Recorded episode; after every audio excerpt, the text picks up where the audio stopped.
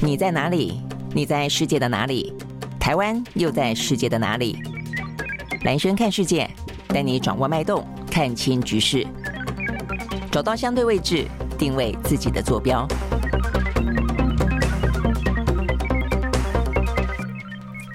大家好，欢迎收看、收听今天的蓝轩看世界啊，又是一个礼拜的开始。好，那这个礼拜呢，比较重要的重头戏啊，会是呢中国大陆他们的两会登场啊，就包括政协跟人大。那大概时间会很长了，大概足足的一整个礼拜的时间。那这个礼拜的话呢，当然就就会是我们要关注的新闻重点啊。那包括呢这一次最主要的话呢，是一个呃习近平进入第三任期之后，然后的话呢，他的一些新人士的一一就位了啊，包括呢李克强下李强。上包括呢，这个政协的主席是王沪宁，包括呢，这个人大的委员长呢是赵乐际等等啊。先前的话呢，呃，在他们的二十大党内啊，这个中共中国共产党党内的二十大里面所排定的一些呢相关的人士，在一个呃属于国家级的两会当中，会正式的拍板定案，那正式的做呃等于是登上他们该要有的一些位置。那接下来的话呢，今年相关的政治跟经济的走向，也会是这一次呢两会当中，既呃除了呃这个人事。的铺排之外的话呢，另外一个大家观察的重点，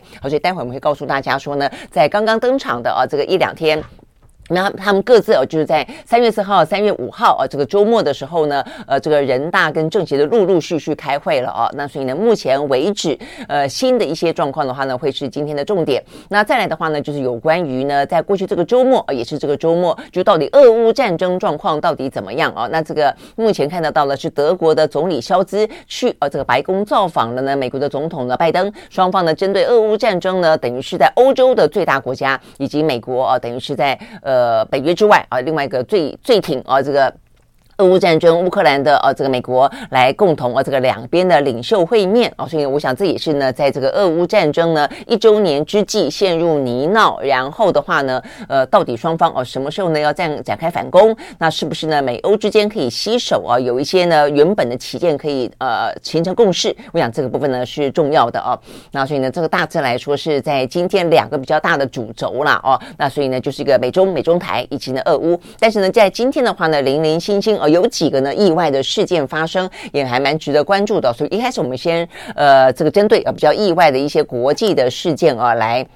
让大家知道，首先的话呢，是在上个礼拜啊，这个呃希腊的火车出轨这件事情，那这个是呃目前看起来的话呢，他们对撞事故啊，这最新的目前的一个统计啦，已经酿成了五十七个人罹难了。那目前涉案的那个火车站的值班站站长啊，已经呢呃正式的被逮捕，然后呢今天正式的出庭应讯，那也遭到羁押候审。那所以呢，目前看起来的话呢，整个的事件啊，这个倾向于有人为的，也有呢整个的机械的一些啊问题。整个制度上的问题了哦，所以呢，这个部分的话呢，呃，是呃，这个大家呃，算是希腊哦，这个关注的焦点。那这一位站长的律师啊，他是说呢，呃，他替呃这个站长发言，他说他的当事人愿意承担符合比例的责任，但是意思就是说，不要把所有的呃这个呃灾难的。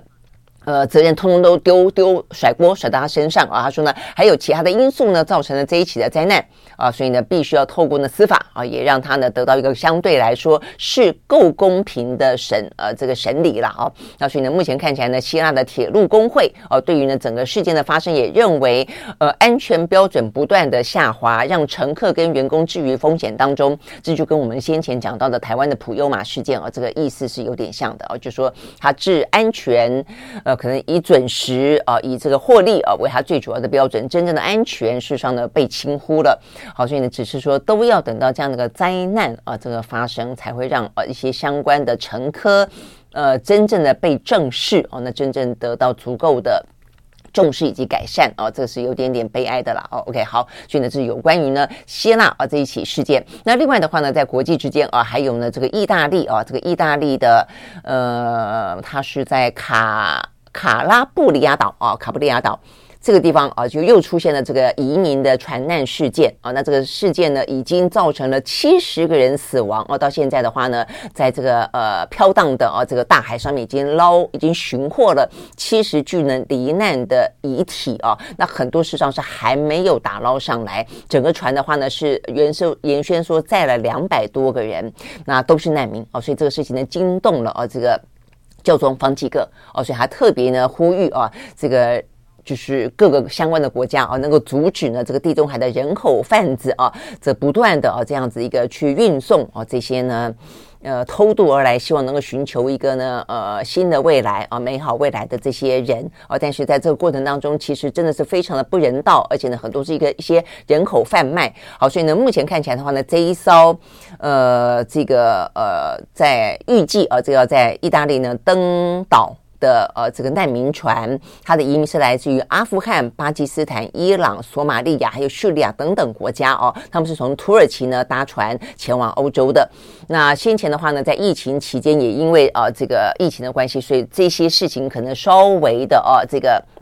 呃，偃兵息鼓了一段时间哦，但是现在随着疫情过去了，很多呢原本的这个地球世界开始重新运转，呃，很多重新运转之后哦，其实很多问题并没有改善，甚至更加的哦这个严重。好，所以呢这个部分的话呢，交通特别起。呃，表示了啊，这个希望这样的一个希望之旅不要成为死亡之旅哦，也希望呢，这个地中海清澈的海水不会任由这些呢戏剧化的悲剧事件不断不断的上演。好，所以呢，这个部分的话呢，是这一起船难啊，已经造成了七十多个人死亡。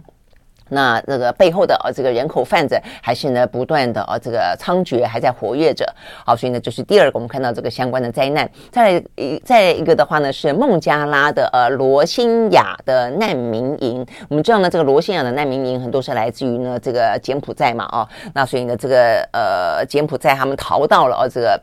也是翻过一个山哦，到达了呃另外一边的孟加拉。那孟加拉这边其实已经安置了非常非常多的难民，多到哦这个孟加拉也一度哦表示他们没有办法再承接更多更多的难民了哦。所以呢，属于这个啊不好意思，不是不是柬埔寨，是缅甸哦。所以呢，缅甸呢这个缅甸呃国内他们的政治导致了这些呃对于少数民族的迫害啊，导致这些罗兴亚人呢呃四处的啊这个等于是逃难啊，这个远离自己的家乡，本身就是一个很大的问题。但是到现在为止啊，似乎对于这个呃缅甸的这个国内政治跟这样的一个呃屠杀的呃这个事件。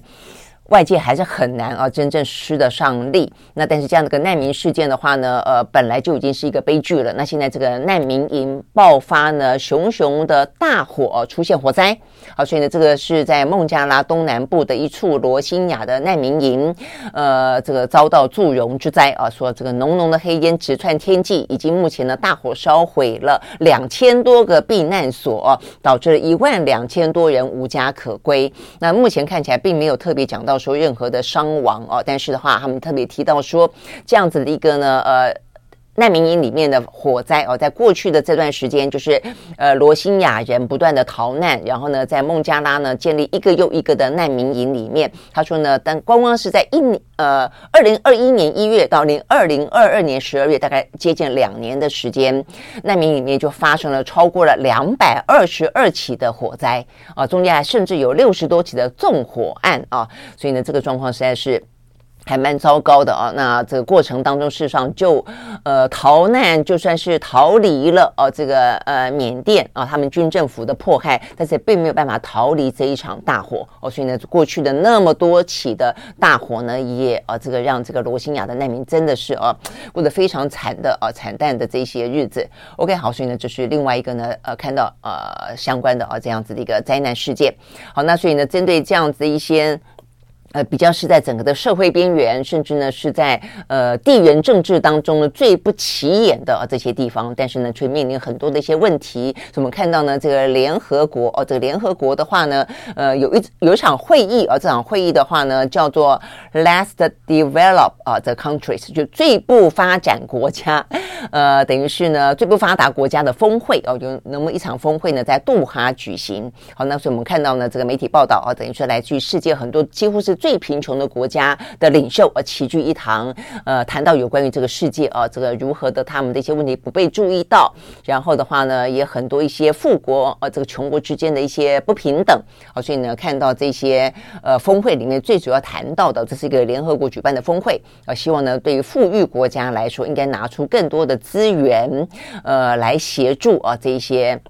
呃，最贫穷的国家来脱困哦，包括呢很多的所谓的一些绿能啊，就是说你要真正进行一些绿能的话，你必须要能够让这些贫穷的国家呢有能力去摆脱用最不环保的方式去发展他们自己的国家跟工业嘛哦，如果想这个部分事实上都是牵一发动全身的啦哦，所以这个部分的话呢，是我们看到有这样的一场会议正在聚呃聚焦哦，在这个进行当中哦，那只是说到底。呃，有没有效啊？是不是可以唤醒大家的注意？那我想，这个对于整个的呃强权国家来说，是最有义务，呃，也最能够呃在这个时候呢，表达了这个呃可以去展现他强国呢负责任的态度的哦。OK，好，所以呢，这个是在联合国呃举行的最不发达国家的峰会。那事实上呢，也有一个比较好的消息哦，也确实呢，强权国家呢在这样的一个地缘政治的纷争当中啊，在这样的一个呃权力争夺的角力当中的话呢，也还有可以携手合作的。部分，好，所以今天我们看到呢，这个消息报道的是，呃，在联合国哦，这个四日哦，等于是前两天，呃，终于哦，这个历经了二十年的协商，包括美国跟中国共同的努力啊，那说呢，达成了一项呢，保护全球海洋跟生物多样性的历史性的协议。好，所以呢，这个部分的话呢，它这个协议内容讲到说是一个联合国的公海条约。呃，多国啊，包括强国在内呢，共同允诺写进了这个协议当中，希望能够在二零三零年以前，把全球呢百分之三十以上的海洋纳入保护的范围。呃，能够去富裕呢海洋的生物哦，所以呢这个部分的话呢，他们特别提到，呃，媒体报道啊，说这个当中，美国、中国、欧盟跟英国等等国际的要角愿意合作，是达成这一次啊这个历史性的合约呃修改呢重要的关键。哦，所以呢这部分的话呢，就也还是呃显然的是有可以努力的空间。如果这些强权国家愿意啊这个共同的呃放下成见携手的话了哦，好，所以呢这边讲到的这个呃公海条约，事实上呢是在四十年。年前啊，呃，由联合国啊这个来就海洋保护呢共同促成的，在一九八二年的时候签订的这个叫做联合国的海洋法公约。好，但是呢，这个海洋法公约当中，当然呃必须要与时俱进了啊。所以这一次呢，最主要的讲到说，在过去四十年前所所定定的啊这个相关的保护海洋，只有百分之一点二的公海呢受到保护。那我想这个部分呢，包括说你怎么样定义公海。啊，以及这个公海里面被保护，那所以呢，这个最新的这个条约的内容的话呢，等于是呢，把这个可以去划为公海的范围，得以让各个国家呢来进行重新的讨论，可以加进更多的用投票的方式呢，把更多的地方呢，濒临危险的海洋的区域纳入公海的范围。我想这是第一个啊，这个等于是第一个嗯改革啊，这个等于是呃等于是修订的一个重点啊，就是说可以由各个国家呢来定义公海的。海洋保护区的位置以及范围，来避免因跟因为啊若干单一的国家杯葛而让这个保护区无法实施哦，所以我想这是一个好消息。那再来的话呢，就好，那被纳入公海之后的话呢，可以怎么样保育它、保护它呢？好，所以呢，未来的话呢，这个被纳入公海条约当中的新保护区里面的话呢，可以限制捕鱼量，那限制呢这个船运的航线，还有一些剥削海洋活动，包括呢一些像是深海采矿啊这等等，为了呃这些经济利益第。一把整个海洋的生态置之于不顾，这些活动都可以在这个过程当中受到规范啊，所以这两个是最主要的重点了啊，所以呢，听起来。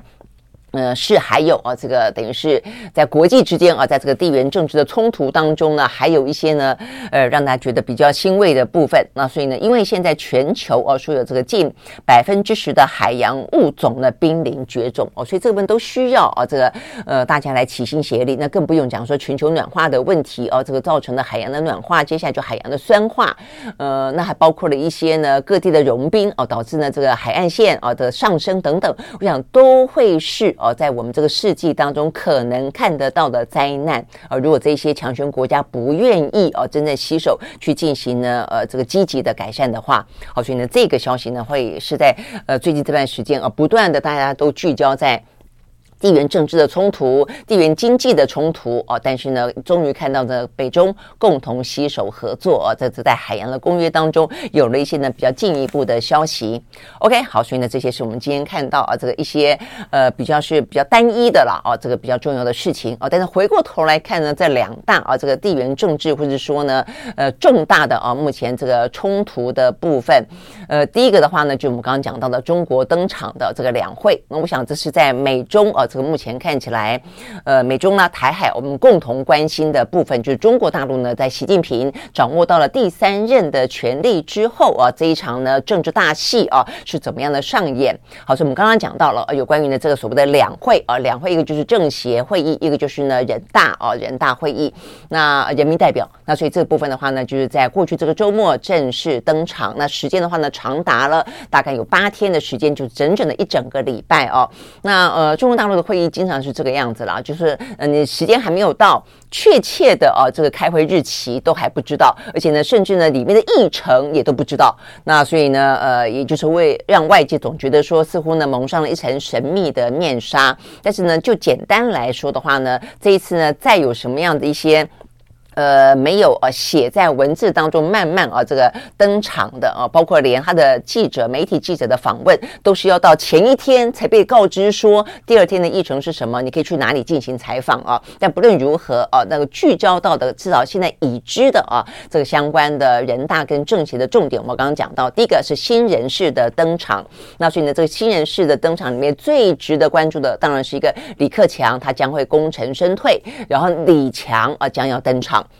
好，那这个李强的话呢，算是呃被认为了啊，这个他是呃习近平非常重要的啊这个爱将以及心腹。那在过去的呃比较受到瞩目的是他在上海的封城，用非常的雷厉啊这个铁腕的作风呢进行封城啊，让整个那么一个十里洋场的国际大城市顿时的啊这个陷入呢超级封控的呃那么一段时间啊。那外界啊是觉得用很不自由啊接近不人道的方式看待。在上海那么一个大城市的呃封城哦，但是呢，某个程度呢，却在习近平的眼中认为李强强力的贯彻了那个时候哦所谓的他的一些防疫政策，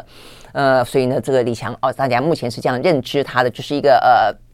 呃，算是很很习近平的自己人了。那相对来说的话呢，呃，李克强的话呢，在这一次啊，大家也关注到他在昨天啊，这个进行了等于是他下台前的最后一次的政治报告。那这个政治报告当中啊，这个就台面上大家看得到的是，呃，他呃就是跟习近平的互动非常的少。那事实上，我想也可想而知了。事实上，他跟呃习近平，嗯，虽然啊这个。就工作上面来看，一个国家主席，一个国务院总理是非常重要的啊，这个。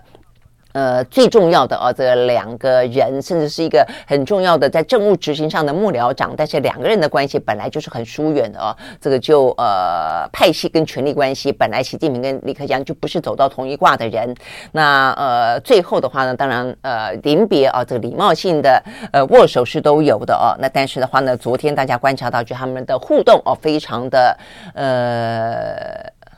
相敬如宾。那就比较礼貌性的有点疏远，好，但是我想重点当然就是呃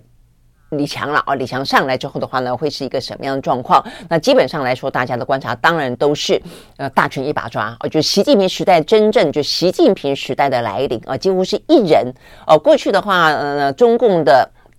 政治局常委啊，他们里面呢是扮演一个集体领导的角色啊，所以你对外看，不管是呃中共总书记，不管是国家主席，背后的话呢是一个政治局常委。那现在的话呢，政治局常委虽然也还是有哦，但是的话呢，习近平跟过去任何一个呢国家主席呢很不一样的是啊，那也被认为说他直逼呃权力的高峰，直逼毛泽东的，也就是说他几乎是一人领导，底下都是他自己的人啊，所以包括呢即将上来的李李强，也包括了呢这个呃政治。政协主席呃王沪宁以及呢这个人大的主席赵乐际，OK 好，所以呢这个部分的话呢会一一的铺排啊，这个部分是人事就定位。好，那这个呃李克强在他最后一次的呢呃这个工作报告里面是大家今天媒体呃高度关注的，就从中间。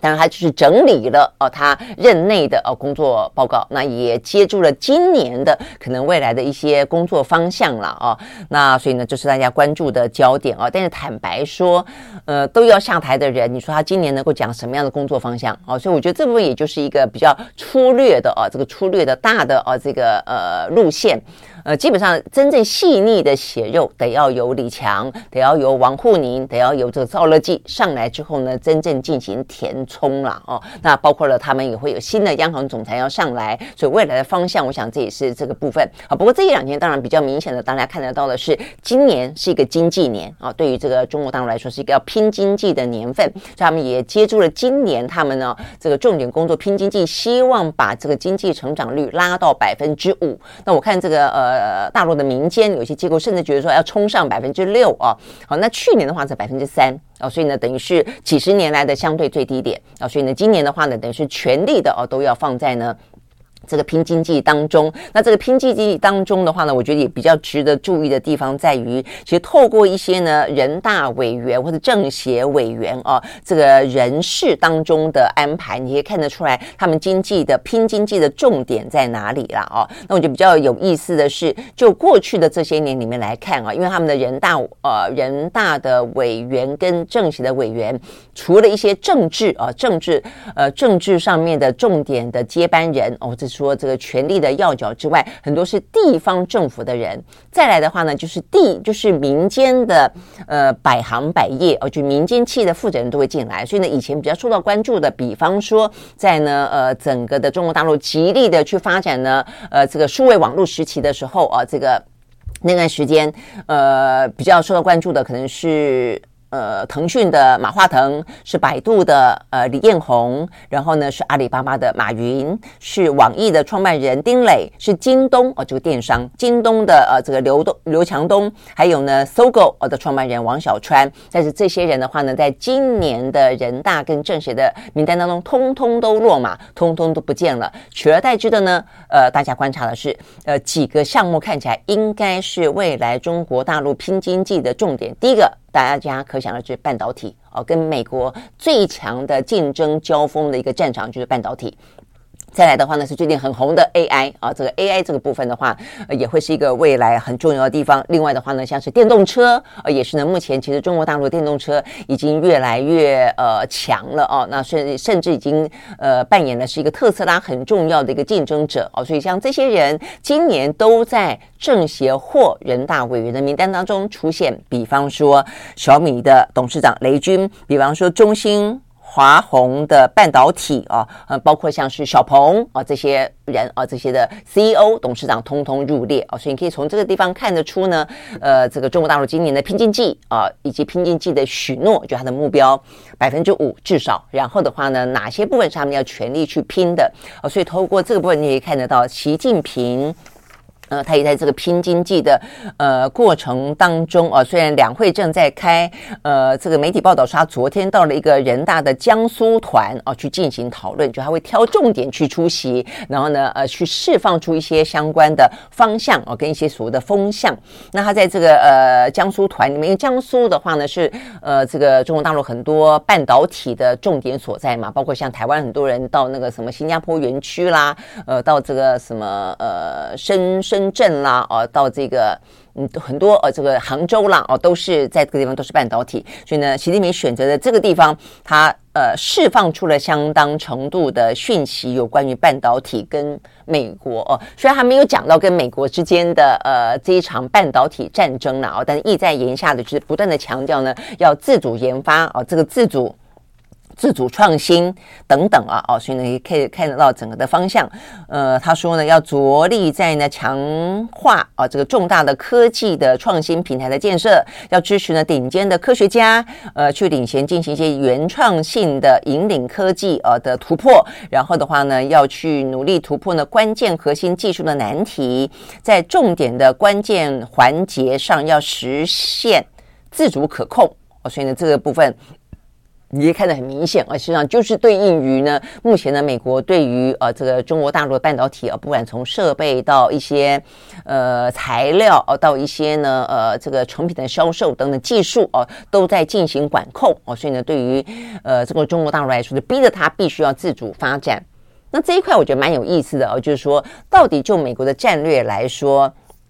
这样子步步进逼啊，是一招聪明的棋，还是一招呢短视尽力的棋？这部分其实目前讨论很多。我也看到有些美国学者认为说呢，你这样子等于是。当初是讲到说，习近平敲锣打鼓的讲到二零二零中国制造，因此唤唤醒了提提醒了美国的警觉，觉得说呢，中国大陆正在大步的啊这个追赶，形成威胁。但反过来说的话呢，现在拜登呢不断的也是一样敲锣打鼓的呢，呃呼朋引伴的去抵制啊这个中国大陆，围堵中国大陆，你反而让中国大陆呢更快的用尽全力的呢进行自主研发、自立自强。所以这个部分如果一旦到中国大陆就算他花再长的时间，付出再大的代价，他但是重点在于说，他总有那么一天啊，可以自成自己的一个格局的时候。那么对于美国来说，到底是好是坏？这部分的辩论其实还蛮多的啦。哦。但是呢。当然，这部分要要看时间啊，要看时间。这个辩论我相信会再继续，但眼前至少呢，会让这个辩论产生的原因之一，就是呢，现在看得出来，习近平正在加大步伐，正在呢，呃，这个加大一些资源跟筹码，就是要啊，出这个去突破呃半导体的核心，让他们可以达到呢自主可控的阶段啊。所以这个部分的话呢，还还包括讲到一些细节，要去强化呢，哦，这个。相关企业方面的创新链、产业链、资金链、人才链等等了哦，等于是就是就是一个呃全方位的一个战略当中的必须要去呃自主哦，能够去呃稳住哦所谓的压舱石的产业。OK，好，那所以呢，目前看起来的话呢，就传统的压舱石来说，对于呃中国大陆来说，还要继续的稳定的，包括电子啦、汽车啦、钢铁啦跟石化啦。那但是呢，新兴的啊，这会是新的重点，新的压舱石的会是呢，芯片啦、AI 啦、电动车啦。OK，好，所以呢，这个部分的话呢，是讲到。在这次两会当中，呃，这个讲到有对于呃今年中国拼经济大概的方向是这个样子。那至于呢，呃，在李克强的报告当中，对台湾来说呢，看到比较受到关注的哦，我看今天呢，呃，这个联合报也报道的是他谈到涉台啦，这个对台的一些相关的文字。比较有意思的是哦，已经连续开了两三天了哦，你会发现呢，在这一次目前为止的两会当中。涉台的部分，对台的部分，讲的并不多哦，甚至有些部分是只字未提哦，就努力讲到了他的一些。拼经济啊，他们的一些国内的政经的发展方向，那很少很少的部分呢，呃，提到的就是李克强啊，他的工作报告里面就是几段话了哦。那这几段话，呃，有呃媒体解读是说，听起来好像有稍微的温和了一些哦。像过去的话呢，不断的强调的是什么一国两制啦，呃，对台的什么总战略啦，啊，比方说不放弃武力犯台啦，呃，那这几句话的话呢，呃，都在李克强的工作报告里面没有看到。哦，那呃，取而代之的，我们看到的是，呃，这个讲到说，呃，他提提到，呃，要坚持贯彻新时代党解决台湾问题的总体方略，坚持一个中国的原则，九二共识，坚定反独促统，然后呢，呃，推动两岸关系的和平发展。大概这部分是一定要重新讲的啦，哦，那呃，比较不一样的有增加的部分啊，什么促进两岸经济文化的交流合作。呃，完善增进台湾同胞福祉的制度跟政策，要推动两岸共同弘扬中华文化，呃，同心共创复兴伟业哦。那所以呢，呃，没有提呃不放弃武力犯台，但是提了呃这个弘扬中华文化等等哦，所以被认为说是不是要变得比较至少去除掉了一个比较政治的敏感性啊，尤其在。美国跟台湾在今年要选举都很都很政治的状况底下，他去除了压低了啊这个政治当中的敏感字眼，那强调的是一些交流啦，呃这个互动啦，哦合作啦，哦等等等啦哦，OK 好，但是我想。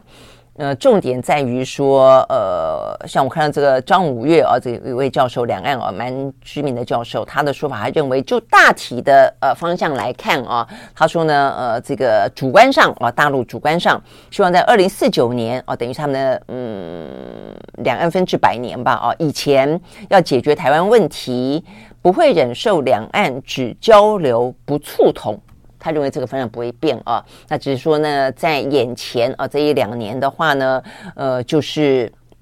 也知道了啊，这个稍安勿躁啊，所以呢，会慢慢慢慢的推动啊，就稳步的推动统一，而不是大跃进。嗯，我觉得这样的分析是对的，但终究在于说，如果最终哦还是会要走到那一步啊，必须要统一的话，回过头来看，我认为呢，呃，对于台湾来说。必须要有自己的一些主张跟战略啊，然后进行两岸之间的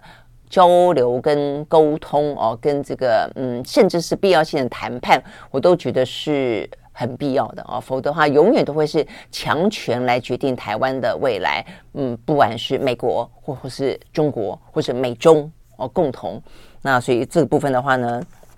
呃，说是对台湾啊，这个有稍微呃对台政策新风向哦，有稍微温和一点点啊，但是我觉得这也是一个呃他们的战略跟战术上的运用了哦。那在这样子的一个过程当中，我们怎么样子找到我们自己的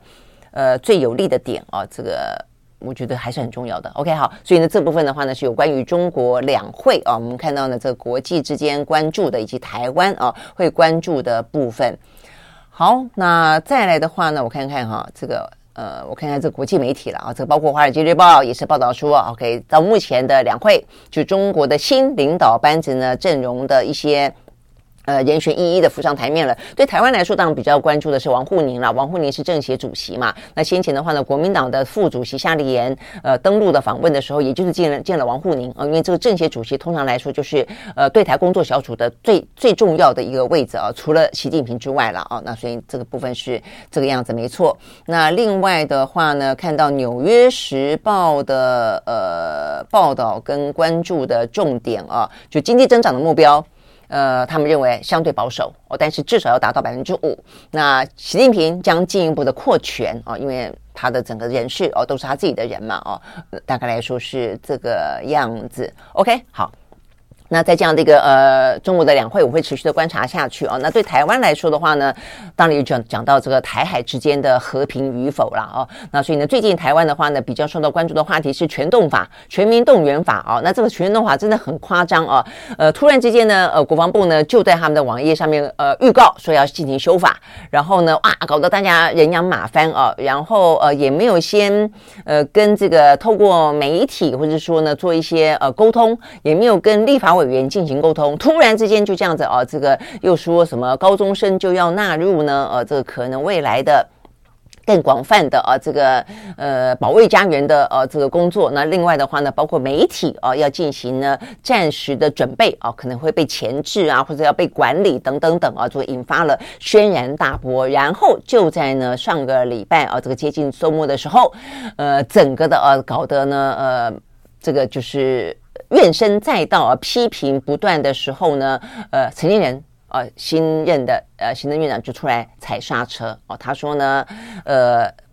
等于是不推，呃，不能讲不推了啦，哦，他就说呢，呃，这个国防部的这个嗯修法的预告呢，即将向下架。好，但是即将下架是怎么个下架？而、啊、这个相关的话题在目前的台湾政坛持续的余波荡漾。因为呢，呃，陈建仁的说法哦、包括这些民进党的立委出来的说法，应该都是并不是不修法了，而是呢，这个预告呢，预告到一个程度之后。呃，就要从国防部的网页当中把这个预告的内容下架。那呃，他们的说法是说，也会呢，呃，听取这段时间，因为呢，这个非常仓促的呃预告引起各方的一些呃意见，呃，国防部呢也会把它吸纳进去，作为呢修法最新的参照哦。所以意思就是说呢，有关于全民。呃，动员法啊，还是要进行修法，还是要把呢，呃，这个台湾可能面对战争的未来，要把更多的一些人力资源归纳到其中。那包括先前的话呢，有些教育部都已经开始要求高中。呃的学校要列册，把这个高中生啊这个名字都列册了，哇，这个部分先暂时停下来了。但是未来的话呢，代表的是如果还有继续修法呃的推动的话，那代表这些事情其实都还要做。那包括呢媒体哦，可能呢被管理。那当然，我觉得呃持平来说了啊、哦，我上次在上礼拜也讲到了这个部分，其实呃批评的声音当中，我觉得也不能忽略掉说它这是一个暂时的法令，暂时不是说暂时性的，而是说它是在战争时期的法令，我说并不代表现在就会实施。但是很特别的是，还有一个所谓的战争准备期，就是说在战争发生之前的战争准备期，这些事情就要动了。那我们就要请问了，什么叫战争准备期？现在算战争准备期吗？那如果是，那你就有侵犯媒体自由之嫌，你就有过度动员，让这些高中生的父母亲感到忧虑这样的一个风险，就是这个样子嘛。哦，所以到底什么叫做叫做战争准备期？我觉得这部分必须讲得更清楚。那再来的话呢，当然就包括说，如果说你真的到了有需要把这个全民动员法为了战争的需要以及战争准备的需要进行修法，让它变得更完备的话，是不是就代表了？我们的政府认为战争不可避免，或者说，如果是这样子，那我觉得他必须要有更清楚的呃说明，就我们全方位的呃战略的阴影，让台湾怎么样子去面对战争。那或者你该更积极的告诉大家说，因为我们认为有这样的风险，所以一方面正在准备着，但事实上我们呢在备战部分，我们做了什么样子更多的准备。更多的铺排，我觉得这是在这一次的呃全民动员法啊的修法当中，呃虽然啊现在呢陈建仁啊院长呢踩了刹车，但是呢整个的修法呢。看起来就是继续在进行当中，只是会避开今年呢敏感的选举年啊。但是呢，这个内容到底是什么？那政府真正拿出来的呃，有关于整个国家发展的大战略是什么？哦、就是说你备战的同时，我觉得真正大家关心的，包括经济的发展，呃，国家的啊、整个的前景等等，我觉得才是很重要的了哦。所以呢，但是这个事情显然的。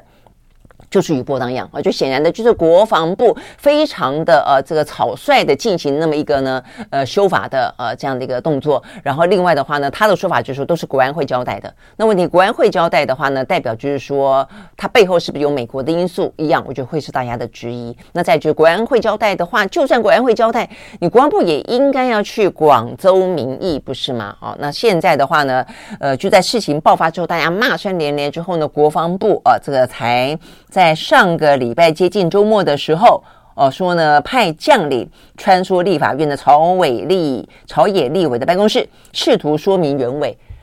这些事情都应该在事前做的，你事后再来做，真的是很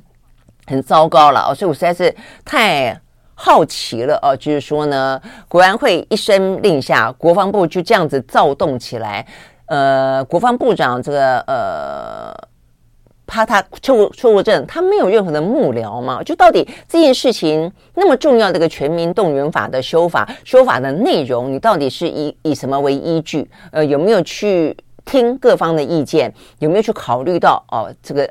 我们讲到引发大家批评的这些，不管是媒体的管控也好，不管是呢，呃，更多的高中生啊，十六岁以上的人啊，他可能在战争当中所需要扮演的角色也好，到底他是经过什么样子的呃过程跟讨论啊，进入到啊这个修法的条文内容当中？我觉得这部分都是啊这个。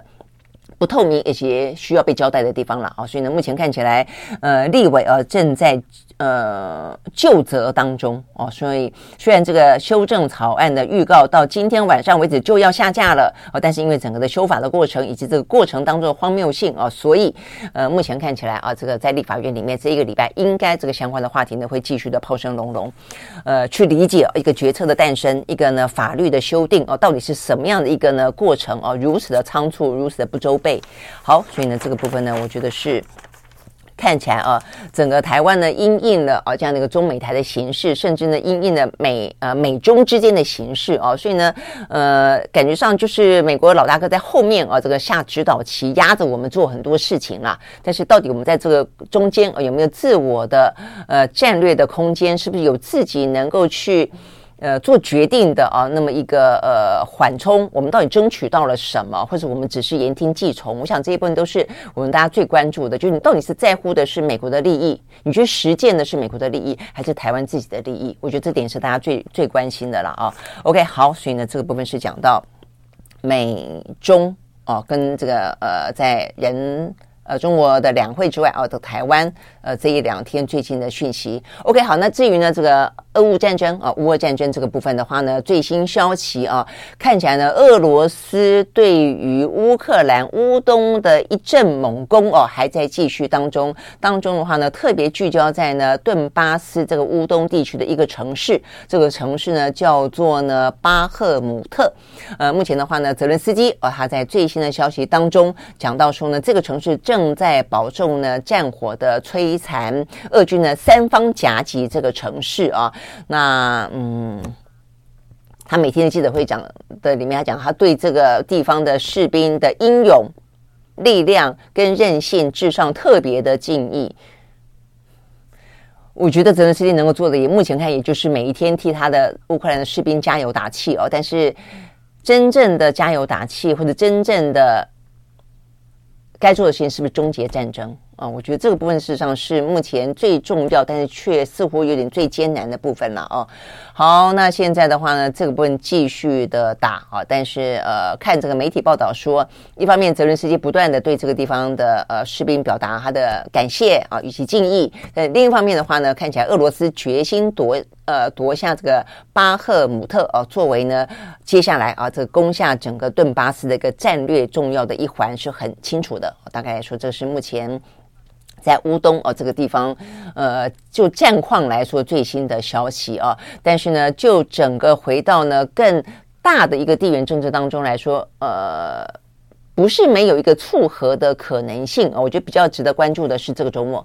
呃，过去的这个周末呢，呃，这个德国的总理肖兹到了啊，这个美国去跟拜登见面了。那这个呃，美国跟德国事实上呢，在俄乌战争当中，事实上呢，呃，欧洲哦，这个最大的国家是德国哦，所以在这个俄乌战争当中，照理来说，它最有一些影响力的哦，事实上是德国。那但是因为它呃的天然气过度的依赖了俄罗斯啊，也因此它过程当中啊，就是受到了很多的牵制了啊。那 OK，所以呢，包括一些援助乌克兰的行动啊，包括一些援助他战车的行动，其实他跟美国之间，他都显得有点点左支右絀啊。那我想这个部分也就是这两个国家啊，美欧的这两大强权国家有些部分不一致的啊。所以这一次的话呢，肖兹到美国，它的意义就在这里。我就是说，哎，双方似乎。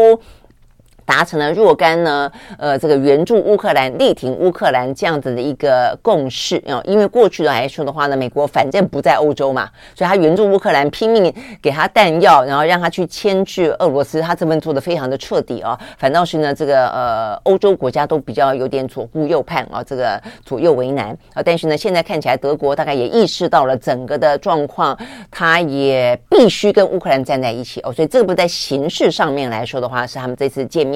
当中啊，这个对外看起来啊，就共同要力挺乌克兰等等，它的意义所在，啊，包括战车啊，这个德国终究还是提供了战车，那未来的话呢？是不是可以足以让乌克兰反攻？但是我觉得在背后有一个很很值得观察的地方哦，就是呢，也就是在呃俄乌战争的周年的这段时间，呃，我们有特别关注到的是，呃，包括呢，像是中国大陆，他提出来一个政治解决乌克兰危机的文件，你会发现呢，欧洲的很多国家都对于中国大陆的这个态度呢，嗯，表达了就促和这个态度呢，表达了高度的赞赏。所以显然的，包括了像是德国、法国、英国。国等等，也希望寻找一个呢，能够让俄乌坐上谈判桌的一个方式。所以呢，我们看到这个相关的媒体报道啊，欧洲目前呢，呃，他们说在这个呃，肖兹跟拜登两个人的一个小时的密会当中，其实触及到了若干是不是可以提供乌克兰安全保障。的状况底下，让他愿意坐上谈判桌，我想这个是目前看得到的一点点的机会啊。但是呢，我觉得有很多方面去看他了哈。第一个就是说，在反映出来，就乌克兰一直想寻求加入北约。那如果你加入北约，他就觉得很安全。那如果他就觉得很安全之后，他可能就愿意呢跟俄罗斯谈判了，因为接下来我就有人保护我了。那而且北约当中的呃这个加入之后的一个最最。最坚实的允诺就是，只要有任何一个北约的成员国受到侵犯，视同对于整个成员国家的啊侵犯，所以他必须要为乌克兰而战。所以这是呃乌克兰一直以来这段时间啊，这个等于是泽伦斯基都不放弃过的，就争取加入北约。那这个部分，如果说欧盟国家同意的话呢，某个程度可以可能可以换取他呃愿意坐上谈判桌。但是重点在于说，北约目前来看的话呢，内部针对这个事情其实有不同的意见哦，所以呢，我觉得这个所谓的给予相当程度的安全保障，是一个很特殊的一个说法啊。所以意思的话呢，是不是有点像是你没有办法正式加入北约，但是我视同你是北约成员国？我觉得这个蛮有意思，就像是我们很关心台美之间的关系，呃，美国是把台湾。当做一个视同于北约的成员国，有一度有这样讨论吗？是不是？那后来但是没有啊，所以呢，是不是他们要给乌克兰这样的一个地位？那乌克兰是不是可以接受？我想这个是一个目前看起来在西方世界国家呢，在欧盟国家呢，正在替乌克兰呢做一个独特性的量身打造的一个安全保障，似乎呢有那么一个眉目。但是重点在于说呢，美国目前看起来并没有那么希望。骨子里里面，一般的分析，我也觉得就是，并没有那么快的希望，俄乌战争就不打了，就落幕了，就和平了啊。那所以呢，等于是肖斯必须要去说服美国，等于是北约国家必须要说服美国。如果说我们真的达成了一个相当程度的为乌克兰量身打造的安全保障的时候，是不是美国也可以同意双方坐上谈判桌？我觉我觉得这是一个蛮蛮蛮重要的一个讯息啊，就是媒体报道当中有透露出这些部分，那也跟过去这几天里面的一些酝酿啊，看得出来，哎，有一点点呃，那么一个机会啊，正在正在台面下啊，这个正在磋商当中。但是当然，呃，不只是乌克兰这边啊，另外一造你也得要有一些呃表达啊，你也愿意坐上谈判桌嘛，哦，那就是俄罗斯哦，所以俄罗斯这方面的话呢，怎么样子让俄罗斯愿意？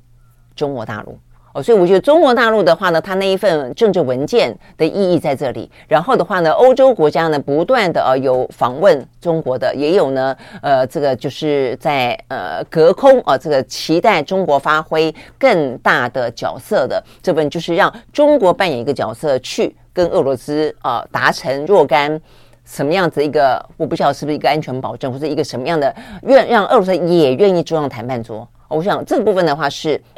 呃，另外一方哦，可能也必须要同时同步进展，才可以让事情真的有结果啦。但这部分目前看起来呢，呃，中俄之间的状况似乎不是那么那么的明朗。但是呢，有那么一个机会的另外一个原因是，你会看到啊，在这段时间，美国不断的说中国要呃军援俄罗斯哦，然后甚至他说有情报显示，呃，这个呃中国大陆呢已经有若干的呃这个民间企业啊，可能所谓军民企业提供武器给呃这个。呃，俄罗斯了，呃，然后而且不断警告，然后呢，美国在这样讲的同时，都希望把欧盟拉进来。但你会发现，欧洲的国家呢，到目前为止啊，包括肖兹，呃，在接受呃 CNN 访问的时候，包括呢，肖兹回到了呃这个欧洲，然后的话呢，跟范德莱恩啊，就是欧盟的主席聊到的时候，谈到这件事情，他们两个都提到说，目前为止他们并没有看到中国提供军火给俄罗斯的证据。所以这件事情就反映出来的是，哦，说虽然很细细节哦，但是它反映出来就是说，你美国虽然一直这样讲，看起来就是说你要你要呃，等于是呃说哦，这个中国已经哦给了武器，但是我们欧洲其实保持了一个相当程度的理性，就我没有看到证据哦哦，所以这部分的话，我不会轻易跟美国起舞哦，那也留了一个呢，他们期待跟欧呃。中国可以进一步的磋商，然后透过中国给俄罗斯施压，坐上谈判桌的机会。我觉得大概来说，目前呃，在这一场啊这个周末当中，肖兹跟呃拜登的见面当中，呃，他的台面上以及台面下，大概有这样的一层意义跟这样的行动正在进行当中啊。那呃，但是我然后再来一个蛮特别，也就是说，美方啊，这个显然的。呃，也没有哦，想要过度的去拉抬消资的美国行了哦，所以他们特别强调，这不是国事访问，它只是一个工作访问，就针对正在进行中的工作，双方呢必须要进行会面啊，所以他也反映，我看媒体也提到说，他也反映出来，美德在俄乌呃这个战争的事件当中，确实啊这个有一点点不同的意见的啊，那但是呃总而言之啦，见面了总是会有一些事情可以去谈的哦，那这些部分的话呢是在进行中，那是不是可以呃一切顺利啊？这个很复杂，我觉得很复杂啊，那但是呃看起来有这样的一个呃。路线啊，正在进行的，就是试图的要让双方坐上谈判桌，让这样子一个看起来没完没了的俄乌战争啊，在经历过周年之后啊，有那么一个机会哦，可以呢画下休止符，只是不晓得啊，这个到底进展会不会顺利啦？OK，好，那这个部分是我们看到的俄乌战争。那除了俄乌战争之外的话呢，嗯，在对于中国这部分的话呢，有些军事上的行动啊，现在也还是。蛮嗯，也就是就是就是同时在进行了啊。这个《纽约时报》今天报道，美军的陆战队正在加紧模拟作战，视中国为假想敌啊。所以呢，这边讲到模拟作战是在夏威夷进行的。然后呢，呃，就是未来我说呢，会不断的马不停蹄的操演。然后，呃，这个《纽约时报》报道呢，把这一次的演训形容为捉迷藏式的生死版本啊，嗯、呃，就是要模拟啊，这个就是如果碰到一个非常呃这个强大的啊这个对手的时候，这场呃这个作战的形态将会如何的呃进行，而且甚至还讲到说呢，呃，美国的陆战队啊正在思考以及演练如何在中国自家的地盘打仗。而且可以赢得战争，在中国的地盘哦，所以这个部分显然的，总而言之哦，他可能讲到就在印太地区了啦。好，所以呢，这部分其实并没有放松哦。那同样的，我们也看到今天的相关讯息，日本的话呢，也就是在。呃，不断的呃，就像是台湾一样被武装。呃，现在呢，呃，在去年底、今年初吧，他们不是说要把这个石垣岛啦、这个琉球呢，呃，增加更多的这个飞弹的基地，要运进更多的飞弹吗？目前的话呢，石垣岛啊，这个目前正在呃运呃这个相关的一些呢呃飞弹当中哦，但是这个飞弹的话呢，也因此啊，让啊这个目前的话呢，日本。呃的石原岛开始呢进行一些抗议哦，他们觉得说呢，呃，这个飞弹，他们说他们不要飞弹了。呃，就有点像是这个琉球，他们不要啊、呃，这个美军基地一样啊、呃，所以这个事情显现出来的是，呃，美日之间啊、呃，即便呢，呃，达成了这样的共识，当台海有事的时候，形同于日本呃周边有事啊、呃，但是呢，就日本的民众来说，呃，可能对于这样子一个越来越真实的要为台湾而战这件事情呢，感到呢非常的有些是恐惧哦，有些是不满哦，所以这个部分的话，讲到说，呃，这几天吧。所以有总数大概大约两百辆的军车，呃，会在五天之内啊，这个驶进石垣岛的呃屯扎区，包括呢运送飞弹发射装置等等的军火，然后大概来说是这个样子哦。那很多飞弹就会因此而部署完毕，所以呢就讲到说石垣岛。这几天呢，就充满了一些呢当地的居民拉起了抗议的布条，上面写着说石垣岛上不需要飞弹基地等等啊，就是现身抗议。好，所以呢，这也反映出来，呃，包括上个礼拜接近周末的时候，不是出现了日经新闻报道说呢，他们做了一系列的报道啊，关心台湾到底有多少的备战意识。那讲到呢，台湾的现役军人百分之九十说退役之后都会去当间谍，哇，这个惹到。真的是是可忍，孰不可忍啊！这个消息到底哪里来啊？所以呢，也就炸锅了。但是呢，这件事情反映出来的是，第一个当然就是日本啊。我们刚刚讲到日本的民间啊，其实对于呃他们未来很可能会被卷进这场台海战争当中，他们其实非常的呃焦虑哦，非常的不安。但是另一方面的话，也凸显出来啊，就是说呃，就媒体报道当然也是在这样的气氛底下成型嘛，但是也凸显出来对台湾来说。到底是谁去受访的时候啊？这个讲到台湾有这么多的军人不值得被信任，因为日经新闻它特别强调它是有进行访问的，他是派员来台进行访问。那这些相关的报道的消息的来源，都是台湾的政府官员或者是国防部的官员，所以显示出来，国防部的官员或者台湾的民进党政府对我们的军人，确实到现在为止还有这么高度的不信任。我觉得这是一件非常悲哀的事情哦。一方面的话呢，我们现在又不断的在加强战备，然后呢，搞得一副好像这些军人都要为台湾而战了。二方面，原来你心里面那么不。那么不相信这群军人，那到底是一个什么样的心态？我们到底是一个什么样的国家跟主政者？你又要这群人为保卫台湾、为保卫人民而战，你心里面又把他当做外人，我真的觉得这是一个非常可恶的状况哦。所以你会看到呢，在这个消息日经新闻出来之后的第一时间，我们政府是没有反应的。后来被批评了之后的话呢，哎，外交部出来反应了，呃，国防部出来说明了，但是一直到一天一天多的时间之后啊。谢长廷才出来讲话啊，也跟这个日本啊这个表达抗议等等，我都觉得动作都，太慢了。这个太慢背后的意义，代表是在第一时间你并不认为日经新闻的报道有什么不对的地方。我觉得这才是最可怕的地方哦。那这个周末刚好跟一些现役的将领哦，刚好有过一些讨论，他们也觉得非常的心寒。我觉得这样的一个事情被日本的媒体这样的报道污蔑践踏我们的。军人的爱国的情操，结果我们的政府竟然第一时间没有反应啊，呃，或者反应过慢。我觉得这些其实都是我们在讨论有关于呢，呃，在这样的一个台湾位于两大强权当中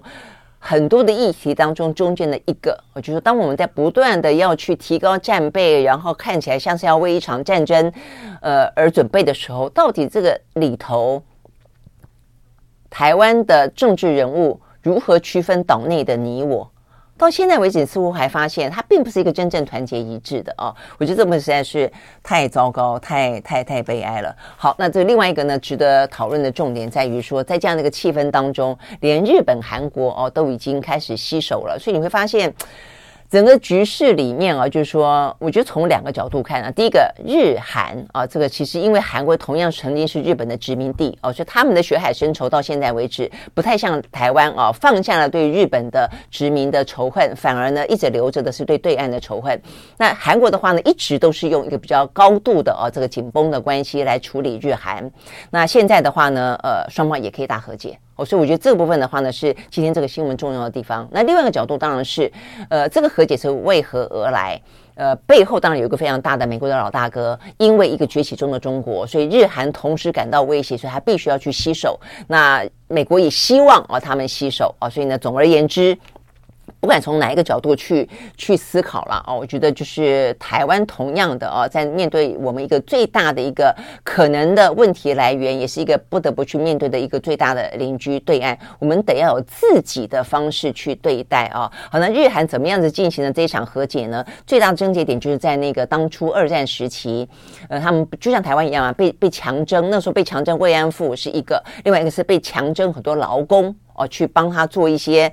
呃战备的需要啦等等啊，所以呃日本跟韩国一直在这个话题当中呃非常的纠结啊。那这个韩国要求日本赔偿啊，有关于慰安妇的赔偿已经今年赔偿赔偿了啊，这个话题算是呃有一个答案。但是对于劳工的赔偿，日本一直不愿意。那这这一两年的状况是呃韩国的司法单位够狠啊，他就直接判定。呃，就是要去征收一些呢，日本啊，这个呃，日本的企业，就是要求他，比方说当年吧，哦，就是日本的三菱啊，三菱重工跟这个日铁铸金啊，他们在二零一八年，南韩的最高法院直接判定，你这两个公司呢，你必须要赔偿南韩的征用工哦，在当年，那但是日本他拒绝赔偿。哦，那所以这个东西就一直纠结到现在。那包括呢，很多的日韩都要谈到进一步的合作的时候，都卡在这件事情上面没有解决。好，所以这个事情如果能解决，那真的是跨了一大步。好，所以这个部分的话呢，在过去这个周末呢，大和解了哦。好，那这个大和解的话呢，是南韩政府哦，在六日，就是呃，就在今天的时间，呃，将会公布一个解决方案。他会透过呢，韩国企业出资。代替日本赔偿，赔偿给南韩征用工。那呃，这有点像是羊毛出在猪身上，狗付钱，大概是这个概念了哦。那为什么呢？说南韩的企业为什么愿意帮日本付钱呢？因为这些南韩企业呢，当就等于是会受益于日韩如果进一步合作的话呢，它会是一个受益的企业，所以它愿意而来这个。代偿，但是同时，呃，赔解决的赔偿金谁出之外，日本必须承诺在口头上面表达歉意。哦，所以我想这是另外一个呢，会让南韩愿意接受的重点了。哦，所以这部分的话呢，说哦，这个就是在韩国今天公布这个解决方案，让韩国企业出资代赔之后，日方将由首相岸田文雄表达发表一个。宣言，这个宣言的话呢，是重申一九九八年当年的金大中跟日本的首相啊，这个小渊惠三曾经发表过一个二十一世纪日韩新伙伴关系当中的共同宣言，里面针对这个强征工的事情，当年的小渊惠三说。日本殖民统治曾经对南韩国民带来巨大的损失及痛苦，我们将深刻反省并衷心致歉。好，所以呢，岸田愿意重新讲这段话。OK，好，所以一方面是钱的问题，二方面是态度的问题，因此呢，双方将会。在这个事情当中，希望达成某个程度的解决方案。如果这个部分呢，都按照现在我们现在我们刚刚讲到剧本的一一兑现的话，接下来的话呢，有几个事情很明显的就会呢，呃，解除哦。这个就是第一个，日本将解除二零一九年对于南韩半导体材料的出口管制。另外的话呢，要把这个南韩列入出口手续上面拥有最佳惠誉国的贸易白名单。另外的话呢，南韩本身刚刚讲的是日本，那南韩的话呢，就要撤回为了这个强征工的事情呢，状告哦，就世贸组织把这个提告撤回。那另外的话呢，接下来可以很快的看得到的是，日韩首相这些领袖将要在今年度当中要互访啊，所以这样子的话，会是一个在东东北亚这个地区会是一个蛮重要的新闻啊，尤其对我们来说的话。呃，就是我们这部分算是某个程度在东北亚啊，这个面对中国崛起的生命共同体吧啊，这个当日韩如此的紧密的时候啊，互访啊，它也会是一个相当程度重点。那当然对半导体的部分来说，也会是一个更进一步的贸易当中的一些可能的啊这些交流跟合作吧哦。那甚至他们日韩的军方。呃，也要呢来进行相关的情报机密保护协定，要让它呢更加的常态化跟稳定化等等。OK，好，所以呢，这个日韩大和解啊，我相信对于中国大陆来说的话呢，也会呃相当程度的有感啊，甚至会觉得等于是在日美国老大哥的 push 底下啊，跟彼此之间找到一个解决的途径之后啊，会觉得有点点。芒刺在背吧，因为其实对美国来说，就不断的想要去强化、巩固哦，那么一个日韩台啊这样子的一个联盟，甚至延伸到菲律宾嘛啊，不管是在军事上、在经济上、在战略上，OK，好，所以呢，整个地缘政治的局势啊，就是嗯，都还是相当程度的呃所谓的斗而不破的底下，真的还是有非常非常的多多的一些动作跟形式啊，正在进行着，正在变变化着。都需要我们高度关注的。OK，好，大概是这个样子。我们时间到了，明天同一时间呢，我们再会，拜拜。